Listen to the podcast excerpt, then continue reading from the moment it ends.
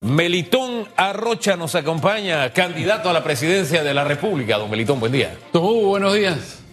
Oiga, usted la vez pasada me hizo una promesa, me vaticinó algo y tengo que confesarle que tal como usted me lo dijo, así fue. Conocí a una mujer extraordinaria. Conocí a su esposa. Muchas ¿Ah? gracias. De verdad. Cuando le dije que la tenía que entrevistar, él me dijo, Hugo, vas a conocer a una mujer extraordinaria, con una eh, sensibilidad humana, y comenzó a tirarle flores. Y yo pensé, bueno, los esposos tenemos esa tendencia, ¿no? Fíjese que es muy raro que una mujer presente a un hombre como le presento a mi señor, por ponerle un ejemplo. Pero los hombres no tenemos problema por eso. Nosotros les digo, le presento a mi señora, sin ningún problema. Eso no sentimos que nos hace menos, para nada. Y yo pensé, eh, te le está tirando flores a la esposa. No, no son flores. De verdad que me dejó impresionado, gratamente impresionado su esposa. A propósito. Muchas gracias, Hugo. Y muy pronto estaremos presentando ese especial. Algunos le dicen el gallo tapado por la forma en que se manejó en el debate. Usted ya debe haber recogido un poco de esas reacciones. Eh, yo en lo personal nunca mido los debates como quién ganó, quién perdió. Eh, es muy subjetivo, eso depende de cada cual. Yo prefiero ver fortalezas y debilidades, porque como seres, porque como seres humanos te- tenemos eso, ¿no? De- y, y- y quisiera saber si ya ustedes hicieron el balance, ¿no? De cómo va la campaña, de qué sienten ustedes resultó ser la fortaleza de Melitón Arrocha al presentar sus posturas en el debate, y qué sienten que, bueno, esta área tenemos que corregirla, una debilidad, tenemos que corregirla, o por lo menos en esta área las cosas no salieron como quisiéramos que salieran. A ver, don buen día. Sí, mira, el debate hubo, para mí fue la, mi debut. Eh, ya los otros compañeros que tuvieron la oportunidad de debatir tenían mucha experiencia, muchos han sido candidatos a la presidencia de la República y te quiero decir, eh, los nervios fueron un factor, con lo cual uno de los temas a corregir, en la medida que uno pueda hacer eso, son ver cómo uno administra los nervios. Eh, mire, eso, eso es importante. Administrar las emociones, ¿no? Porque yo le voy a decir una cosa, yo cada vez que voy al aire yo estoy nervioso. Claro. Y tengo un par de días de estar en esta tarea. Y de alguna forma también se convierte en el, eh, digamos que en el, en el motor para que uno siga adelante, para que uno lo, lo haga bien, ¿no? Así que el tema de los nervios, las emociones. Sí, y, y creo que fortalezas es leer mejor a la población de lo que yo creo que los demás candidatos lo están leyendo.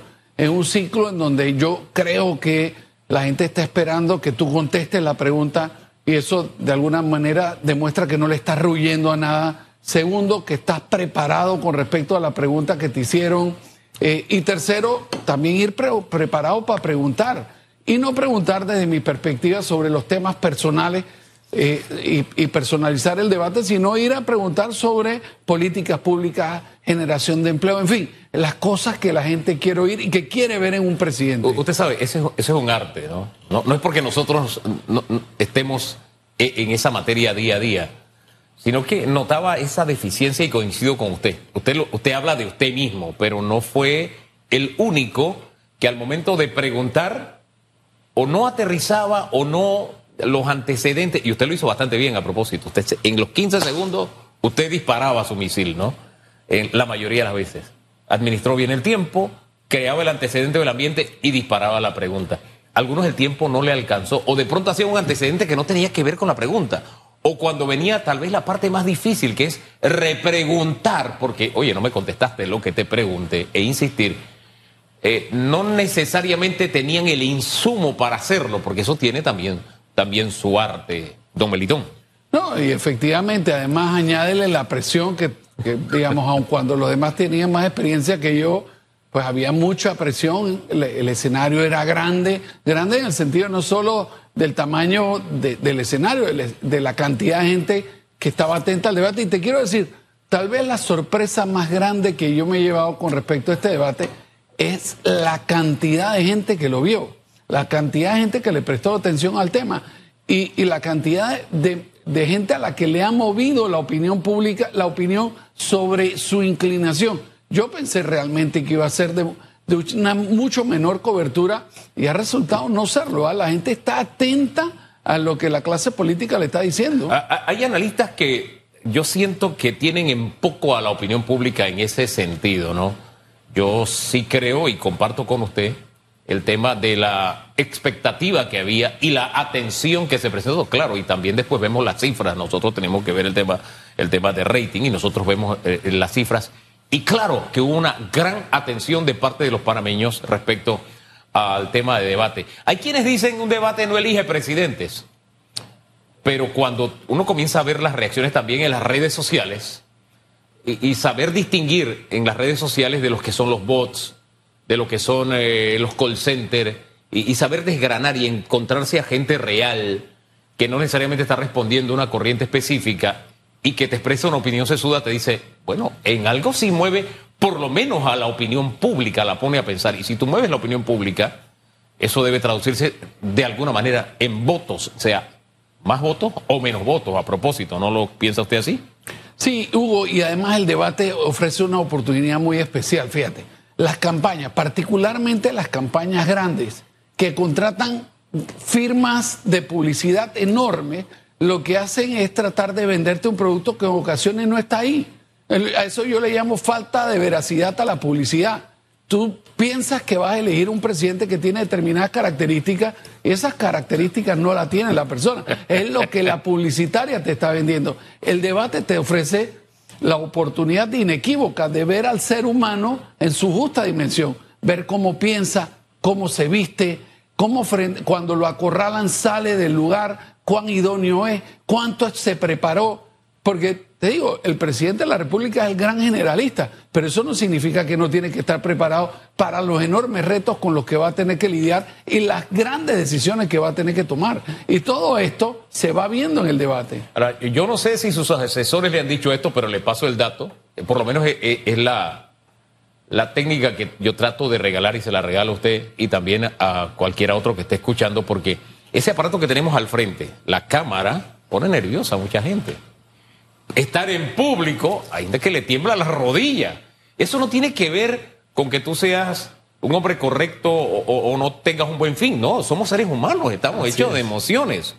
Y, hablar de eso no es, no es muy dado. Es más, hay mucha campaña que dice, no, no digas que tú te pones nervioso. No, somos humanos. Qué, bueno es conversar con gente que se confiesa humana, porque al fin y al cabo eh, lo que necesitamos es ese ser humano que reúna ciertas condiciones para dirigir los destinos del país. Yo lo que le digo es, ¿sabes qué? Y para usted, para usted esto va a ser fácil. Yo le digo, cuando ves la cámara, piensa que se lo estás contando a un amigo o que se lo estás contando a tu esposa, con aquel que, con aquel que tú te sientes cómodo. Entonces uno usa un poquito la imaginación. Y si el público uno lo pone nervioso, uno mira por encima, porque si uno mira la cara, uno ve las reacciones. Y hay reacciones que te pueden sacar de balance. Así que se lo dejo ahí sobre la mesa. ¿eh? Gracias por el consejo. Y, se lo doy por esa amabilidad de estar con nosotros esta, esta mañana. Fíjese que hay un analista que yo leo prácticamente cada vez que eh, emite uno de sus, de, sus, de sus notas, y, es eh, Jaime Porcel, que aquí a cada rato nos visita también. Y fíjese lo que dice de usted en el debate. El panameñista de libre postulación. Y de eso le voy a preguntar, porque dice que usted, y, bueno, allá con la gente del panameñismo y Rómulo, como que hay, hay, hay mieles por ahí. No sé, usted no lo dirá más adelante. El panameñista de libre postulación, Belitón Arrocha, resultó la sorpresa para los evaluadores. Demuestra preparación atinada y humor. Termina justo sin regalar segundos. Más nada de esto incidirá en aquel mínimo 2% de intención de voto. Ese es el análisis que él hace. Eh, en qué coincide y en qué no con este punto de vista. Bueno, eh, la verdad es que no sé, eh, te digo, coincido en que estaba preparado. aquellas personas que han tenido la oportunidad de trabajar conmigo saben que yo soy una persona que me preparo, dejo muy poca cosa para la espontaneidad. Traté de lucir natural en el sentido de que esto es lo que soy yo, ni más ni menos. Este es el ser humano eh, que está aspirando a correr a la presidencia de la República, convencido de lo siguiente, Hugo. Ese día yo vi un montón de gente que estaba sumando y restando con su calculadora para ver qué palabras decían o no decían y que en la palabra hubiese una, una cosa que yo le llamo ambigüedad constructiva, en donde te están diciendo una cosa que tú crees que estás entendiendo, pero realmente te están diciendo lo contrario. Te planteo lo siguiente, yo opero sobre la premisa de que prefiero perder bien que ganar mal. En otras palabras, yo no estoy aferrado a esto, creo que es un deber y un rol generacional que tengo de tratar de colaborar con el país desde mi perspectiva, con mi idea, y eso es lo que estoy tratando de hacer. Después el pueblo para mí determinará. Y con respecto a la posibilidad de incidir en las encuestas, bueno, tal vez Jaime tiene más experiencia que yo en, en ese departamento, con lo cual yo no voy a ser lo suficientemente osado de ir en contra de su pronóstico. Pero te digo una cosa, con determinación todas las mañanas me levanto a tratar de convencer al pueblo panameño de que yo puedo representarlo mejor que nadie en la presidencia de la República. Oiga, este, uno veía, yo estaba afuera, así que recibí solamente fotografías y estaba en, en, en los momentos de, de descanso, no, no sabíamos qué, qué, ocurría. Y he visto fotos donde, por ejemplo, al lado de Martín aparecía el señor eh, Luis Navarro, Luis, sí, Luis Navarro aparecía Samuel. con él, don Samuel. Este, hombre, José Isabel con, con don Rómulo, o sea, estaban haciéndole como esquinas en los recesos. ¿Quién le hacía esquina a usted? Se llama María del Carmen Hoffman, es una persona de toda mi confianza, pero realmente no hacíamos esquina, o sea, me, me, lo que me dijo fue exactamente lo que tú me acabas de decir. Mira la cámara. Y yo le dije, no puedo, me voy a perder. Déjame tranquilo, hay demasiadas cosas pasando en este momento para que además le ponga atención a la cámara. Son las cosas que iremos aprendiendo en el camino. Mira, lo que tú te sabes, ya te sabes. Más información en ese momento, al menos para mí, en vez de añadir, resta.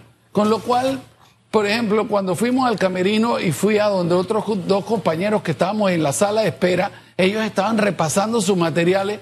Yo no repasé absolutamente nada. O sea, lo que ya tú sabes que son, digamos, temas de educación, tú no te lo vas a aprender en el país en los últimos 15 minutos. Es un larga, una larga trayectoria de transitar por los temas del país. Y bueno, sobre la base de eso hay determinadas experiencias que tienen que salir a flote en ese momento. Usted sabe que eh, hubo un momento cumbre o digamos uno para recordar, a propósito, a propósito de que usted nos dice que usted reacciona como es, que fue aquel de que hay que tener una imaginación grande para comparar a Panamá con Francia en materia de, de seguridad. Y por ahí el Ministerio de Seguridad envió una cifra como tratando de abonar un poquito la idea, pero me río es porque si hay algo que ha dado para memes es esa frase. Y, quiero que hablemos de ello, pero para que usted también disfrute la mañana, ¿no? A mí me encantó la del gallinazo. Dice, Panamé acordé a Gaby, o sea, Panamá de acuerdo a Gaby, ¿no? Entonces dice, aparece el ceviche, dice, le ceviché. Y aparece Gaby vestido de chef. Eh, le pan de miché, o sea, el pan de micha. Pero según Gaby, aparece don Gaby con su pan de micha, ¿no? Y, y, y, en fin, por ahí se va el asunto. Porque a la postre también este momento eh, se trata de una fiesta electoral. Así es. Y, y, en alguna medida este, estos momentos y estas salidas que tienen algunas cuentas nos hacen recordarlo y disfrutar el momento. Pero a mí lo que me encantó más que el contenido es que, en, y lo decíamos aquí, es que usted jugó con los tiempos. Había quienes no le alcanzaba el tiempo, pero usted hizo las pausas como si lo hubiera como si lo hubiera ensayado. O sea, bueno, mira, yo, yo ensayé, ¿no? Y yo creo que mi memoria, en mi memoria, eh, ya yo tenía más o menos lo que demoraba un minuto. No, no había ensayado la respuesta en un minuto, porque claro. es imposible que tú sepas cuál es la pregunta. Pero mi memoria sabía cuándo estaba acercándome un a un minuto, con lo cual no tenía que estar siguiendo en todo momento el reloj y distrayéndome con eso. Pero quería hacerte una anotación de lo de Gaby. La verdad es que una de las cosas que tú no puedes hacer, y yo estoy seguro que él hoy te admitirá o cuando termine la elección que cometió un error, es, digamos, divorciarte de la realidad nacional. Cuando estamos en un país en donde hay bandas que tienen, ejercen control territorial, que tienen mayor capacidad de fuego que la Policía Nacional, tú no le puedes plantear al país, y, que esta realidad además la conoce medio país. Tú no le puedes plantear al país que nuestra seguridad se parece a la de Canadá o, a la de Francia. Eso lo que retrató es que el Palacio de las Garzas se los han comido, que, no, que a diferencia de la campaña en donde sentían a la gente, hoy no saben que existen huecos y por lo tanto no los pueden corregir, no pueden taparlo, no saben que existe la criminalidad y ese es un problema en materia no solo de gestión gubernamental, sino de cara a la campaña electoral. Pero fíjese que ese es un virus eh, que es permanente en el poder es permanente. Yo, yo no recuerdo un presidente o un gobierno que haya perdido esa conexión con la realidad. Eh, vive en una realidad de que lo que yo estoy haciendo está bien. Si yo acepto aquello, me muestro débil cuando es todo lo contrario. Hay un problema, tienes que aceptar que hay un problema. Es el primer paso para solucionar el problema, aceptar que existe. Pero eso de hacer ver, no, no hay problema, no, todo está bien, eh, eh, esa, eso es algo que, que, bueno, provoca situaciones como esa que nos toca vivir. Pero fíjese, a propósito de divorciarse de la realidad, esta mañana veía a Germain Cumberbatch, que tiene un cuadro, va a los diferentes barrios y ahí están los mismos temas, porque al final los problemas del panameño se reducen prácticamente a lo mismo, ¿no? Entonces lo único que se hace es tirar un dado para que opinen sobre los problemas que todos sabemos que se tienen. Y a la postre, la mayoría de esos problemas se solucionan con un poquito, un poquito de vocación de servicio, no, ni más ni menos, vocación de servicio. Recoger la basura, por ejemplo, es que se repite en todas partes. Y a la gente se le transforma la cara cuando hablan de, ayer los veía esta mañana, de que aquí vienen cuando se acuerdan. Qué lindo sería que una campaña se dedicara a los problemas que le preocupan en el día a día a la gente. Recógeme la basura, dame seguridad, tenme mi medicina. O sea, a veces hacemos como un, como que es complejo, como que el Estado y la burocracia y la... No, hombre, son cosas sencillas que le insisto. Con una pequeña dosis de vocación de servicio se atenderían, ¿no le parece? No, yo estoy de acuerdo. Voy a ponerte el ejemplo de la recolección de la basura. ¿Qué hace la autoridad de aseo recogiendo la basura? No debería ser el municipio, pero lo que está detrás de eso es que están disputando los puestos y las botellas. Entonces, no lo paso al más idóneo para recogerlo, que es el que está encargado de la descentralización, el que cuenta con la estructura política en materia de representante de corregimiento, porque estoy salvaguardando mi, mi cuota de nombramientos y de esa manera poder tener mayor ascendencia en el proceso político electoral que viene. Entonces nosotros tenemos que salir de eso, o sea, tenemos que darle practicidad a la cosa pública, entender que uno es nada más un, asterisco en la historia del país y que la principal manera de cooperar es siendo pragmático y ofreciéndole soluciones concretas a la gente. Yo, yo, quiero saber qué propone usted, si, si, es la propuesta específica, pasar la, recolección de la basura al municipio, municipalizarla, que regrese, porque antes era, era municipal. Eh, primero, primero eso, saber si esa es su propuesta. No, esa es mi propuesta, por supuesto. Y, la propuesta es, generalizar lo que existe, porque los municipios de todo el país son los que lo recogen, con, excepción probablemente de Panamá. Entonces, eh, yo, eh, esa es la mejor manera, desde mi perspectiva administrativa, de que se recoja y es la manera más directa de que haya una consecuencia política de que no hagas el trabajo bien. Pero tener la basura en el órgano ejecutivo, eh, desde mi perspectiva, no tiene eh, ningún sentido. Y la muestra, para muestra un botón, o sea, nosotros nos encontramos pataconcitos por doquier. Necesitamos un buen regulador. El regulador supervise la gestión de los municipios y después enfocarnos en cómo vamos a tratar la basura. Porque la parte más sencilla es recogerla, aunque parezca que, es una tarea muy difícil. Fíjese que para servir no se necesita ni ser independiente ni ser de partido político. Pero ahora que recordé los tiempos en que estaba en el municipio, lo que ocurría en el municipio es que también había un manejo político de las planillas, etcétera, etcétera. Y era lo más importante. La recolección, mm, bueno, vamos a hacerla. Pero lo más importante es tener gente de mi partido trabajando. ¿Cómo inmunizamos al sector público, sector gobierno, para que tengamos a los servidores, primero, los servidores públicos que se necesitan, no en demasía? para no decir que hay botellas, ¿no? Eh, y segundo, que cumplan con la función para que sean, para la que han sido contratados. Hugo, un par de datos. ¿Tú sabes cuántos funcionarios públicos tenía la planilla estatal en el año 2000? 40 mil funcionarios públicos. Hoy tienen más de 250 mil. Y la pregunta es si en estos 20 años tú has sentido que el servicio público ha mejorado o ha empeorado. La mayoría de la gente a la que le vas a preguntar te va a decir, de hecho, que a más funcionarios públicos, peor calidad del servicio. Y la mentalidad de muchos funcionarios públicos es que llegaron ahí no para ayudar, sino para entorpecer al sector empresarial que trata de echar para adelante y que le cuesta un mundo hacerlo. Con lo cual, digamos, lo que hay que es desburocratizar el Estado. Eso significa que tenemos que racionalizar los procesos, hacerlos más eficientes, tratar de inculcar una mentalidad de que el funcionario público está para ayudar, por supuesto, con sus labores de supervisión sobre lo que haga el sector empresarial. Pero, pero tenemos muchísimas cosas que cambiar. Yo estoy deseoso de que llegue el primero de julio para poner mi, granito de arena en eso. O sea, usted, usted se da por ganador, a pesar de que las encuestas no lo favorecen.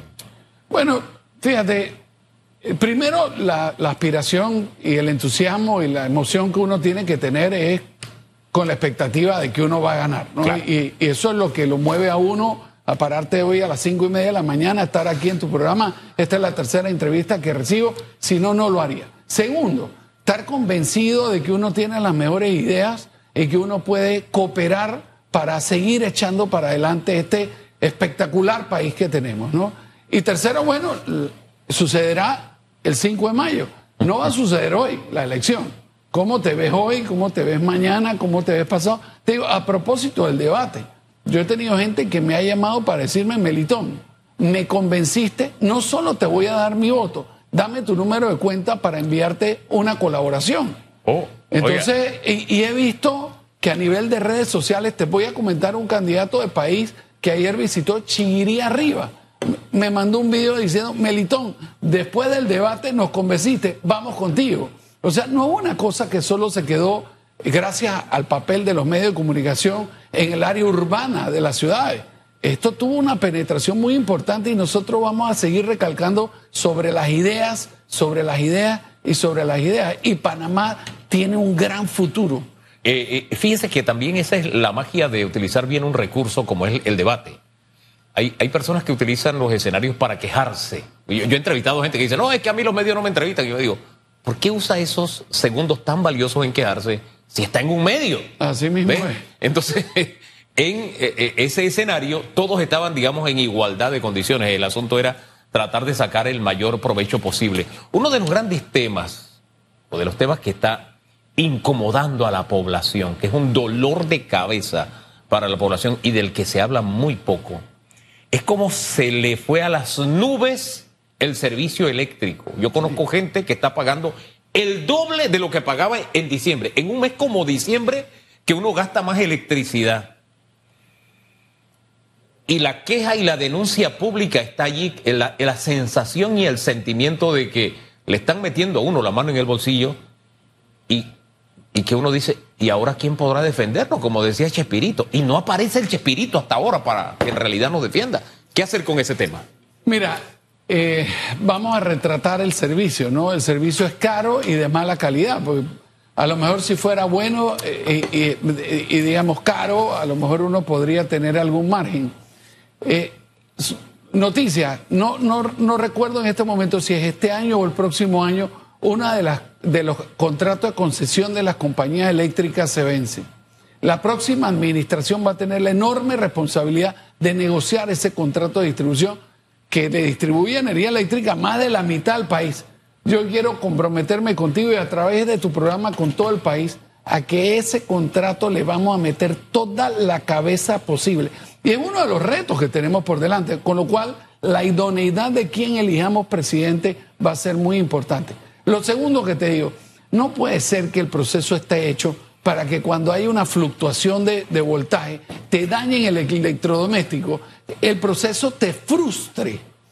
Y el, hecho, el proceso está diseñado para frustrarte, para que tú no sigas el proceso y reclames lo que justamente te corresponde. Eso le vamos a dar la vuelta. O sea, las normas tienen que tener un sentido de protección al consumidor. Y la protección no solo puede ser en papel, tiene que ser real. Hombre, que ah, se me queda algo. Yo estaba buscando mi memoria. Yo dije algo que iba a mencionar más adelante, que era. Para mí está. ah, está clarito. Yo, por ¿Y por qué lo tiene fresco? ¿Porque es verdad? ¿Hay algo de eso? Bueno, te voy a decir, no es mentira. Eh, a ver, yo soy panamista, he sido panamista y seguiré siendo panamista independientemente que me expulsen. ¿Pero está en entendimiento con los panameñistas en esta campaña para lograr un propósito, un objetivo? absolutamente no. no eh, yo, yo te quiero comentar. Yo, yo creo en aquella ideología que le devolvió, que le dio el voto a la mujer, que creó la Caja del Seguro Social, que gobierna profundamente comprometido con la justicia social. ¿Quién puede estar en desacuerdo con eso? Yo no. Entonces yo voy a gobernar utilizando esos principios básicos. ¿Eso me hace panamista? Sí. No me hace panamista la formalidad de que llené un libro en el tribunal Ni apoyar la candidatura oficial del partido y demás. Eso no es lo que me hace panamista. Es mi profunda concepción ideológica de cómo yo veo el país. Y eso, Hugo, ningún formalismo me lo va a quitar. Eh, eso me recuerda a los torrijistas que no están en el PRD. Y, pero algunos, es, es, la misma línea, fíjese, solamente utilizando el argumento de soy panameñista. Eh, y, uno, algunos se preguntarán, ¿cómo es que funciona esto? Bueno, si yo divido el mapa electoral, estoy dándole más posibilidades a ciertos grupos y algunos ah, opinan que precisamente parte de esas ofertas de algunos partidos políticos o de algunos políticos que pertenecen a partidos, ahora como independientes, busca eso, dividir, mermar algunas ofertas y que eso de pronto beneficia, incluso la, abre la posibilidad de que el oficialismo gane. ¿Usted en algún momento ha analizado eso o hay algo de verdad en quienes lo ven así? Ni que el mago hace que el oficialismo gane.